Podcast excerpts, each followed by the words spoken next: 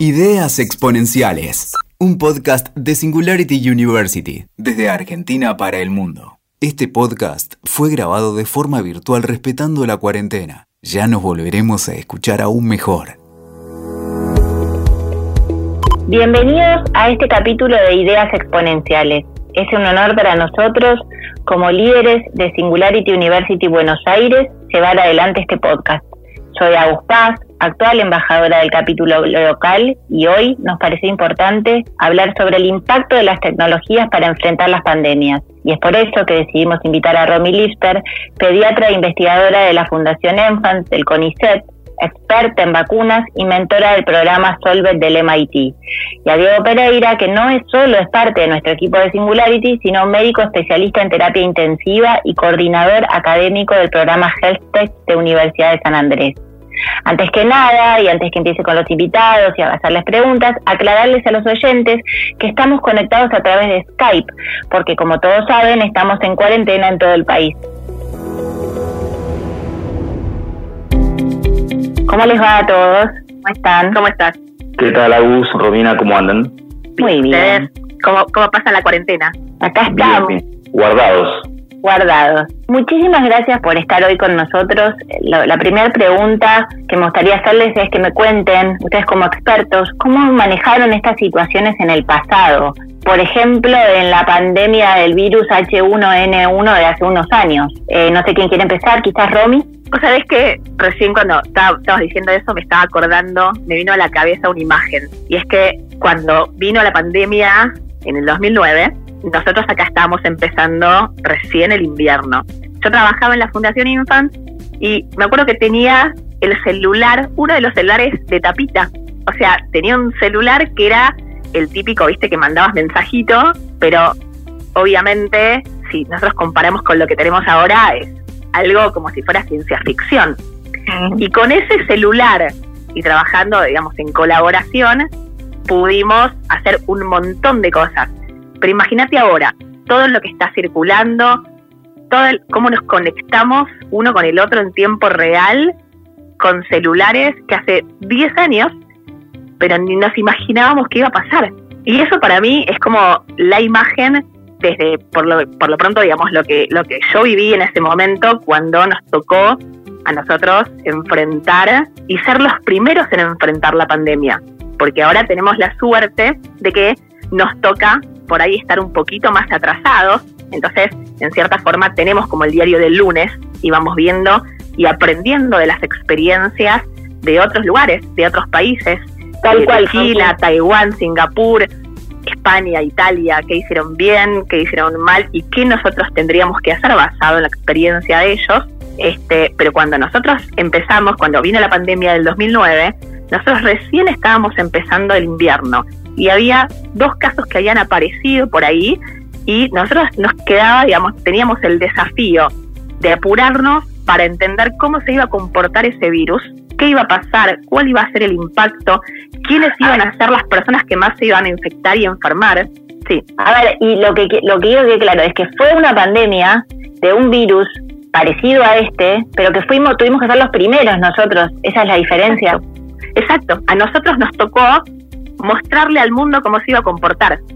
Lo que en este, digamos, en esta pandemia le tocó hacer a China y digamos a los países que empezó a llegar primero. Nosotros trabajamos en ese momento bajo condiciones obviamente que no, no sabíamos cómo se iba a comportar, pero teníamos la responsabilidad de poder generar la información y los datos necesarios para que no solo nosotros podamos prepararnos mejor en el durante la pandemia, sino también avisarle y mostrarle a los otros países qué es lo que tenían que hacer. O por lo menos darle alguna herramienta con un poquito más de conocimiento. Y en ese momento nosotros hicimos un estudio enorme donde agarramos a 50 investigadores que colaboraron con nosotros en seis hospitales de Buenos Aires y el conurbano y en menos de tres meses mapeamos la pandemia. Increíble, pudimos ver, pudimos ver cómo se comportaba, por ejemplo, en los chicos, quiénes eran los chicos que más iban a enfermar, cuáles eran los grupos de riesgo. Y esto se lo informamos a todo el mundo porque lo publicamos en una de las revistas que más impacto tienen en, en medicina, entonces todos lo pudieron ver y se pudieron empezar a preparar un poquito mejor. Y en paralelo, mientras nosotros estábamos haciendo eso, en Estados Unidos estaban empezando a ver cómo podían hacer la vacuna lo más rápido posible. Y se estaba trabajando justamente para eso. Para, para que te frene un poco porque me gustaría que Diego nos comente qué estaba haciendo ahí y que de golpe esto todo lo llevemos al presente, porque es donde necesitamos ahora empezar a actuar con súper contenta de que ya tenemos la experiencia de, otros procesos. Sí, yo recién la estaba escuchando a Romina y estaba pensando mientras que ella hablaba de qué estaba haciendo yo en ese momento. Yo ahí en ese momento estaba como médico residente de terapia intensiva en el Sanatorio Tamendi y me acuerdo que las cosas que iban apareciendo, que yo iba aprendiendo, porque no teníamos mucho acceso a la información en ese momento, eh, me acuerdo que conocí lo que era un barbijo triple membrana, los N95, y tal cual lo que, mientras que Romina estaba investigando cuál era la población de riesgo, yo lo veía eh, en carne propia día a día. Yo veía cómo tenía pacientes quizás embarazadas, ancianos, que les decía peor. había una población de riesgo que nosotros veíamos todos los días mientras que íbamos a trabajar, que les estaba yendo peor que a otros. Y eso fue lo que detectó Romina, creo que precozmente con todo su equipo de investigación, que fue lo que publicaron, que eh, es una investigación que partió desde Argentina, que es un honor de estar hablando en, este podcast con Romina, que es una de las protagonistas de, de las que investigó esto, y fue tal cual, mientras que ella hablaba y, decía su investigación, comentaba su investigación, yo era como que estaba comentando el trabajo día a día que tenía en ese momento yo, y me está pasando exactamente lo mismo. Y en ese momento no teníamos mucho acceso a la información como lo tenemos hoy. ¿no? Me acuerdo que decíamos, bueno, es un virus que es muy contagioso. Me acuerdo que habíamos, eh, los gobiernos habían decidido cerrar las escuelas, cerrar los cines, los lugares de concurrencia masiva. Habíamos eh, postergado unas elecciones, me acuerdo. Y yo decía, bueno, esto es una pandemia, ¿no? O sea, estamos viviendo una pandemia, estamos aprendiendo de esto y hoy se lo llevamos al presente, al 2020, o sea, 11 años después, digo, estamos viviendo otra vez la, eh, la segunda temporada de, esa historia de nuestras vidas, ¿no? Como médicos. Es súper interesante, digo, que comentes eso porque como es también eh, conscientes de que esto no es la primera vez que pasa, es un virus distinto y tenemos que ver cómo, cómo se desarrolla, pero que, que empecemos a pensar en el pasado para también activar protocolos en el presente. Y hablando de eso, ¿qué estamos haciendo hoy? ¿Cómo estamos usando la tecnología y todos los avances tecnológicos para este nuevo virus? Hoy, por ejemplo, tenemos, a diferencia de hace 11 años atrás, tenemos, Romina hacía referencia a su celular con tapita, hoy tenemos smartphone, tenemos historias clínicas informatizadas, tenemos un montón de acceso a información de redes sociales, de cómo se, valga la redundancia todo esto, ¿no? cómo se viraliza la información, además de cómo se está viralizando el virus propiamente dicho, y hoy podemos tocar un botón y tenemos reportes diarios en tiempo real, real time, de cuántos infectados nuevos tenemos, de cuántos eh, fallecidos nuevos tenemos, de cuántos recuperados nuevos tenemos, y vamos viendo las curvas, las tendencias, que eso en el 2009 no lo veíamos en vivo y en directo. Teníamos reportes quizás semanales. Hoy ya estos diarios por hora tenemos toda esta información. Creo que eso es una de las grandes ventajas que estamos teniendo en este partido difícil que estamos jugando de fútbol, ¿no? O sea, ya salimos a la cancha con un gran, un gran punto a nuestro favor que es que tenemos acceso a la información en tiempo real. Perfecto, Romy. Exacto. Sí, vos sabés que yo pensaba que, con respecto a lo que decía Diego, en su momento, cuando fue la, después de la pandemia de gripe, lo que pasó fue que, por ejemplo, Google hizo un estudio, un modelo muy, muy interesante que además fue pionero para un montón de, de conocimiento que vino después, donde veían que a través de las búsquedas que hacía la gente por zona, podías detectar tempranamente dónde iban a ser los brotes, ¿no? Entonces, ¿cómo, digamos, a través, digamos, de, de, Internet y de la información, eso genera un montón de conocimiento. Y hoy tenemos un montón de herramientas. Por un lado, que por ahí después vamos a hablar del tema de la biología y lo que nos permitió, digamos, el avance de la, de la tecnología en ese campo para vacunas y aislar el virus y el genoma, etcétera. Pero por otro lado, toda la evolución y el avance exponencial que tuvo la tecnología en términos de lo que es la inteligencia artificial, la geolocalización, el, digamos, bueno, obviamente, machine learning, todo lo que son los devices que nos permiten a nosotros ir midiendo diferentes cosas en forma remota y que todo vaya a una base de datos y que con eso eh, contribuir al conocimiento en conjunto, porque eso también es súper importante en, en un momento como este, donde estamos en cuarentena, donde la gente está hiperconectada a nivel internet, pero estamos aislados físicamente, ¿cómo se puede hacer para usar la tecnología a nuestro favor? Para muchas cosas. Primero, para identificar tempranamente o más tempranamente los casos confirmados. ¿Cómo podemos hacer para identificar rápido los casos o, las personas que tuvieron contacto estrecho con estos casos en los días previos para ir rápido a buscarlos, rápido hacerle el diagnóstico y rápido poder aislarlos? Y son formas que uno tiene para usar la tecnología que te ayude a tratar de disminuir la propagación de la enfermedad dentro de las comunidades. Entonces hoy se están hablando de, se están desarrollando un montón de, aplicaciones, por ejemplo, que permiten justamente traquear todos los contactos de los casos confirmados para ver cómo se puede hacer para poder aislarlos y diagnosticarlos primero y aislarlos lo más rápido posible y que no sigan contagiando, porque sabemos que las pandemias muchas veces, como este caso en particular del, coronavirus, se transmiten muy rápidamente porque el virus particularmente tiene un periodo muy amplio de incubación, entonces por ahí una persona tiene 14 días que no tiene un síntoma, pero que está contagiando y distribuyendo el virus. Desde ahí porque es, justamente eso, es decir, que estamos todos en cuarentena, cada uno guardado desde su casa, por un lado porque tenemos la ventaja de tener la información a tiempo para saber cuánto dura el virus, en dónde está, dónde podría estar, qué tenemos que hacer, usar esa información y estamos guardados de alguna manera para cuidarnos a nosotros y a cuidar a otros, ¿correcto? Esto no significa que vamos a estar todos eh, en, en, en unos días en sanatorios y hospitales, a veces se corren esos, esos, rumores, sino más bien esto es como inmunidad colectiva que también se da en las vacunas, ¿correcto? Correctísimo. En este caso, digamos, lo, que tiene, lo que vos estás diciendo, Agus, es súper importante y es que si vos te cuidas a vos, estás cuidando al otro. Y eso se aplica a todos los conceptos. Se aplica a esto, porque si vos te quedas guardado, tenés menos chances de diseminar el virus si lo tenés y sos asintomático dentro de la comunidad. Y con el tema de las vacunas, es lo contrario, ¿no? Es decir, si yo me vacuno, estoy protegiéndome a mí y estoy protegiendo a todos los demás, ¿sí? O sea que en este caso nosotros, por ejemplo, yo, yo lo pensaba, ¿no? Y hay un montón de memes que circulan y cosas que dicen, esto es el mundo sin vacunas.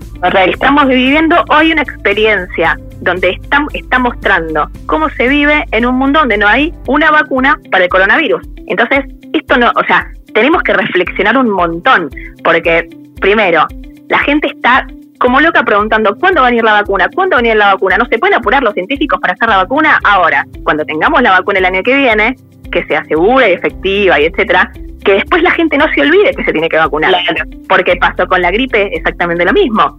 Cuando fue la gripe pandémica en el 2009, la gente salía como loca a buscar la vacuna de la gripe y, se iban a la farmacia a dar una vacuna de la gripe que ni siquiera sabían si les servía contra la gripe pandémica, pero no importa, se la daban igual, se agotó enseguida. Ahora, los años siguientes, en el 2012, 13, la gente se olvidó de la pandemia y tenés que salir y rogarles por favor que se vacunen. Entonces, que nos haga reflexionar, esto es un mundo sin vacunas. O sea, lo que estamos viendo hoy es cómo cómo estamos corriendo los científicos tratando de encontrar, primero tratando de aprender cómo se comporta el virus, porque digo, sabemos lo de los 14 días porque alguien lo investigó, ¿sí? O sea, entonces, ¿cómo en esta carrera contra el tiempo nos dedicamos a aprender cómo es el virus, qué respuesta inmunológica genera, qué defensas deja, cuánto dura, cuánto tiempo se transmite, por qué mata mucho más a determinados grupos de gente? Sabemos, por ejemplo, si vos agarrás este es un virus que por suerte no es tan malo, ¿sí? Por eso también hay que, hay que este, bajar los datos concretos. Tenemos un virus que no es tan malo, por suerte, comparado con otros. Sí, obviamente se disipa por ahí un poquito más rápido y por eso estamos en un momento donde estamos viendo todos la pandemia. Pero no es un virus más rápido, se, se, dispersa rápido, exacto, se transmite rápido, entonces permite llegar a un montón de lugares, además con la globalización que vemos hoy, con los digamos, este, viaja, los viajes y, los contactos entre las personas, obviamente se transmite rápido. Ahora, por suerte, no es un virus que tenga una letalidad tan alta. Si vos agarras a 100 personas, de esas 100 personas, a 80 no les va a pasar absolutamente nada o van a tener síntomas muy leves. Solo un grupo chico de personas, que por ahí son 5 de esos 100, van a necesitar algún tipo de internación con un soporte un poquito más importante y por ahí dos van a necesitar un respirador. ¿sí? Entonces, lo que pasa es que no es una enfermedad que sea tan letal, sino que es una cuestión de números absolutos. Porque si vos tenés que esas cinco personas en millones de habitantes necesitan los servicios de salud al mismo tiempo, no tenés lugar. Pero si vos podés agarrar y distribuir esas personas que van a necesitar un hospital o que van a necesitar un respirador en el tiempo, entonces podés atender a todos los que necesiten ayuda. Ok, perfecto. Lo que vos estás hablando es de achatar esa curva. Exactamente. Diego, ¿cómo están preparándose hoy en día y a futuro? ¿Qué, qué, qué piensan que va a pasar en los próximos años relacionado con los casos que sí necesiten intervención en unidades y cuidados intensivos? Bien, eh, actualmente estamos trabajando, con, de hecho, con algunos organismos gubernamentales y con algunas empresas privadas en el desarrollo que ya va a salir la semana que viene esto. Eh, en breve una, es una aplicación que de hecho cuando quizás escuche la gente ya va a estar implementada y las van a estar utilizando. Es una aplicación para lo que decía un poco Romina, ¿no? Para utilizar el traqueo de, la gente en cuarentena. ¿Vieron cuando uno pide un delivery de comida y por estas aplicaciones nuevas de, delivery por, por las, las, aplicaciones uno ve la moto, la bicicleta, cómo se está moviendo en el mapa y cómo viene tu pedido hasta tu casa? Bueno, exactamente lo mismo, estamos traqueando nosotros a la gente que está en cuarentena y la gente de alguna manera que ahora está aislada va a estar pudiendo recibir teleasistencia a través de esta aplicación y detectar en forma precoz eh, si la persona hace fiebre o no hace fiebre o cómo va evolucionando durante estos 14 días. Esto por un lado. Y eso es súper importante, súper importante porque descomprime mucho el sistema de salud y hace que la gente que está en el sistema de salud se ocupe lo que, de lo que se tiene que ocupar. Exacto. Y, y que al eh, a guardarse en sus casas, ¿correcto? Exactamente, esto es clave, porque por ahora, mientras que, como decía Romina recién, es una carrera contra el tiempo. Entonces, la, la solución la tenemos, que es dejar de viralizar, que es quedarnos nosotros en nuestras casas. Y creo que al mismo tiempo, y casi filosofando con esto que voy a decir, creo que está ocurriendo un fenómeno que es que la gente de todas las edades se está amigando un poco más con la tecnología. Como no podemos salir, estamos aislados y tenemos acceso a una, todo el mundo tiene una conexión a internet, desde sus celulares, información, comunicación con familiares, etcétera. Esto quizás en, en, el pasado no lo teníamos. Ahora la gente se está cada vez amigando la tecnología y creo esto que va, va a marcar un precedente en cuanto al uso de las teleconferencias, en cuanto a envío de, de, usar cualquier método. De hecho, estamos grabando podcast en forma remota. Entonces, creo que esto está marcando un precedente también en, la sociedad. Y para un futuro, nosotros eh, ya eh, tenemos un plan de contingencia. De hecho, estamos esperando que investigadores como Romina saquen la vacuna en breve. Y estamos viendo que, tal cual como decía Romina, no es un virus que tiene una alta mortalidad eh, sí es muy virulento, o sea, sí tiene una virulencia muy, muy grande, pero los casos positivos que he visto son casi con una leve sintomatología, una gripe común y no mucho más. Sí, ya sabemos que hay una población de riesgo, que son los que van mal, que son los que nosotros estamos tratando en las terapias intensivas, y estamos súper, súper preparados para eh, recibir la, curva, el pico máximo de esta curva que estamos hablando. Y yo calculo que si respetamos todos la cuarentena, y esto es una, es una, tenemos que tener, tenemos que ser inteligentes en forma colectiva y tener empatía con nuestros, con nuestros familiares queridos, es de empezar a achatar esta curva y que el impacto no sea tan fuerte sobre los servicios de, salud. Por ejemplo, las terapias intensivas donde trabajamos nosotros, que nosotros lo llamamos la trinchera, ¿no? Estamos ahí en la trinchera esperando lo peor, pero me parece que si en forma precoz tomamos esta actitud de guardarnos todos y respetar la cuarentena, creo que el impacto va a ser muy leve y, nos va a permitir a nosotros poder trabajar más tranquilos y poder resolver las, situaciones mucho más fácil. Que todos cuenten con respiradores, que todos tengan acceso a la medicación, que no, que no se nos terminen rápidamente los insumos de barbijos, camisolines, guantes, etcétera, protecciones faciales, etcétera. Tal cual. Diego, esto es una, llamada para todos de que, por un lado, el desarrollo de estas capacidades que veníamos hablando hace rato, de pensamiento crítico, empatía, ¿no? Esto de colaboración, de que esto, de esto salimos todos juntos, digamos, como un equipo eh, mundial. ¿eh? Y, y de alguna manera, en el futuro, van a haber otros virus. O sea, digo, esto va a seguir pasando. El tema es todo lo que aprendemos con esta situación que por ahí fue que nos agarró medio como un cisne negro y no debería habernos agarrado como un cisne negro, ¿no? A lo largo de la historia, nosotros tenemos un, tuvimos un montón de situaciones y la biología es así. O sea, todo el tiempo hay virus que saltan, digamos, de los animales al humano y del humano al humano. ¿Está bien? Lo que pasa es que las últimas pandemias también nos permitieron a nosotros prepararnos de otra manera. Por ejemplo, cuando pasó lo de la gripe, cuando llegó la gripe, en realidad se esperaba que sea la gripe aviar. Y nos sorprendió a todos, o sea, los que se dedican a, pandemias y a vacunas, desde hace muchos años, de hecho desde la, década del 90, se venían preparando y armando, digamos, con la Organización Mundial de la Salud, planes de preparación para las pandemias. Y cuando llegó la gripe pandémica en el 2009, en realidad se esperaba que sea la gripe aviar que es muchísimo peor que la gripe que resultó ser la gripe porcina, ¿no es cierto?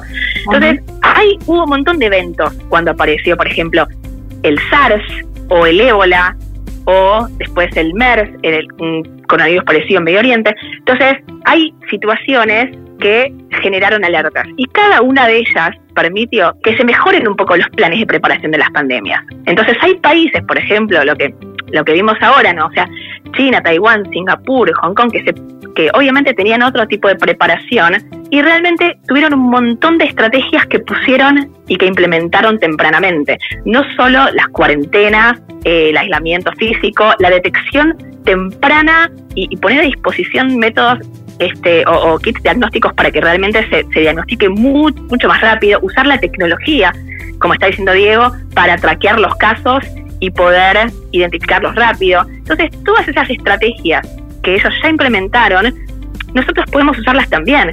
Entonces, lo que hagamos hoy me parece que nos va a determinar la curva de cómo queremos que nos vaya. ¿Queremos que nos vaya más como ellos o que nos vaya por ahí más como Italia o España, que el manejo por ahí ha sido un poquito más desordenado y un poquito más tardío. Entonces, estamos hoy con la posibilidad de, haber, de primero haber sido un, país que sí eh, agarró a tiempo con personas como vos, las, otras pandemias que hubieron y además haber llegado antes. Y el entonces se presenta en dos posibles formatos, uno en el donde todos contribuyamos hasta que esto disminuya y se achate la curva hasta que se vuelva una gripe más, o un futuro un poco más complicado, ¿correcto? Sí, igualmente, para ser un poco más positivo también, obviamente uno, o sea, todo lo que se haga, cada uno de nosotros tiene que poner su granito de arena, ¿sí? O sea, depende de cada uno de nosotros, porque vos podés tener las medidas más estrictas y la cuarentena obligatoria, pero si vos no lo haces y no sos consciente de que tus actos tienen consecuencias sobre otros, entonces es muy difícil. Por eso siempre los planes son eh, cosas en paralelo. O sea, por un lado tenés que tener, digamos, un Estado, un gobierno que haga las cosas que hay que hacer, como está pasando, que tengas la gente que genere conciencia social y entienda que cada cosa que hace tiene un impacto sobre los demás, es súper importante. Y por otro lado también que todos, digamos, que se achate la curva para que realmente el sistema de salud pueda dar una respuesta. Pero también esto nos tiene que ayudar a pensar en cómo queremos, cómo vamos a salir de esto. ¿sí? O sea, cuando nosotros termine la cuarentena, ¿sí? bueno, ¿qué vamos a hacer? ¿Cómo nos va a fortalecer esto? ¿Qué, vamos, qué medidas vamos a tomar? ¿Cómo se va a fortalecer el sistema? ¿Qué se va a hacer? Porque si liberamos todo como si nada, bueno, obviamente no, no va a ser tan fácil. Y en el mientras tanto, también pensar en lo valioso que es tener una vacuna. O sea, porque ahora todas estas medidas son hasta que tengamos una vacuna. Por supuesto, porque cuando tengamos una vacuna, obviamente vas a poder disminuir la enfermedad grave, por lo menos en los casos severos, que es, o los casos de riesgo, las, poblaciones de riesgo, que obviamente necesitas que estén muchísimo más protegidas. Seguro. Que la verdad que hay un montón de avances en ese aspecto que son súper alentadores también, porque la investigación en vacunas y el desarrollo de vacunas ha sido, digamos, lo que ha avanzado ha sido exponencial en los últimos cinco años. Algo más tengas para cuando tenemos que ir cerrando este chiste, pero sí, tu visión de esto. Sí, sí, yo, tengo un par de reflexiones rápidas. Una que aprendemos de todo esto. Estamos aprendiendo todo esto, nos pasamos con H1N1, nos pasa ahora con el COVID-19 y va a haber otra pandemia en el futuro y ya vamos a estar mucho más preparados. Y yo creo que esto es un llamado de atención a todos los que gestionan la salud para ver cómo tenemos que invertir en salud. Y hay algo que todo el mundo ya sabe que se llaman ciudades inteligentes. Yo creo que eh, pienso que en un futuro nos vamos a convertir en lo que es la salud inteligente. En donde, por ejemplo, si ahora estamos en, en Sydney, en Australia, y tenemos 40 consultas de golpe en pediatría con chicos que hacen fiebre, dolor articular y, plaquetopenia o, algo así, las computadoras solas van a aprender de esto y van a pesquisar esto en forma precoz y van a decir, che, mira, por acá hay va mucha gente que en este sector, en esta zona está teniendo fiebre. El algoritmo va a decir, mucha gente está consultando por fiebre, te tira una alarma, fíjense qué hacen con esto. Entonces, en forma precoz en un futuro, a través del Machine Learning, Deep Learning, vamos a pesquisar en forma muy precoz eh, los futuros brotes, epidemias, barra pandemias, ¿no? Entonces, estamos construyendo y la, salud de acá a 5 o 10 años va a ser una salud inteligente, en donde, por ejemplo, como fue en Wuhan, en Wuhan empezaron a consultar tú por fiebre, fiebre, fiebre, fiebre, fiebre, hasta que el software mismo, las historias clínicas informatizadas van a decir, me entraron muchos accesos por fiebre, eh, alarma, alarma, fíjense en qué es lo que están haciendo con esto, qué van a hacer con esto. Entonces, quizás lo, lo en Wuhan podríamos haber detectado quizás 15 días antes esta pandemia. Entonces yo creo que eh, todos los que son eh, empresarios, inversores, emprendedores en salud, tienen que estar mirando en esto, en pensar en, desarrollar, emprender en lo que son las, en lo que es como las ciudades inteligentes, pero combinarlo con lo que es la salud inteligente, en la detección temprana de este tipo de patologías. Te voy a sumar a las ciudades inteligentes, ciudades saludables. Hay un, todo un movimiento que está ocurriendo en el mundo y que tiene mucho que ver con eh, este programa que contaba, que yo soy mentora del MIT, que se llama Solve, y es ayudar y acelerar emprendedores este, tecnológicos que tengan soluciones para resolver los problemas de la humanidad. Y como vos decís, va a haber un momento que no es muy lejano, donde dos tercios de la población del mundo va a vivir en zonas urbanas y muchas de esas ciudades no están construidas todavía. Entonces, hoy tenemos la oportunidad de pensar en cómo se va a construir y cómo vamos a ir hacia ese momento, pensando, combinando ciudades inteligentes para que sean saludables y cómo se van a resolver todos esos problemas que hoy en día causan la mayor mortalidad en estas poblaciones. Súper importante. Es la prevención y la inversión. Hay que invertir, hay que invertir en pensar cómo resolver esos problemas que nos van a tocar la puerta dentro de muy poquito y que ya nos están tocando. Muy bien, Romina, Diego, antes que nada, unos aplausos enormes a ustedes que nos están ayudando a todos en el mundo a combatir esto y a seguir investigando para que tengamos un futuro como el que esperamos tener. Gracias a todos los demás que nos están escuchando por compartir este capítulo. Es un honor para nosotros llevar adelante este proyecto, representando de esta forma a la comunidad internacional de Singularity University, que también se ocupa en que pensemos en ideas y proyectos para ocuparnos de los grandes desafíos de la humanidad a través del uso de las nuevas tecnologías exponenciales. Entonces seguimos en Facebook, Twitter, Instagram y en la página web de Singularity University. Muchísimas gracias. Escuchaste Ideas Exponenciales WeToker. Sumamos las partes.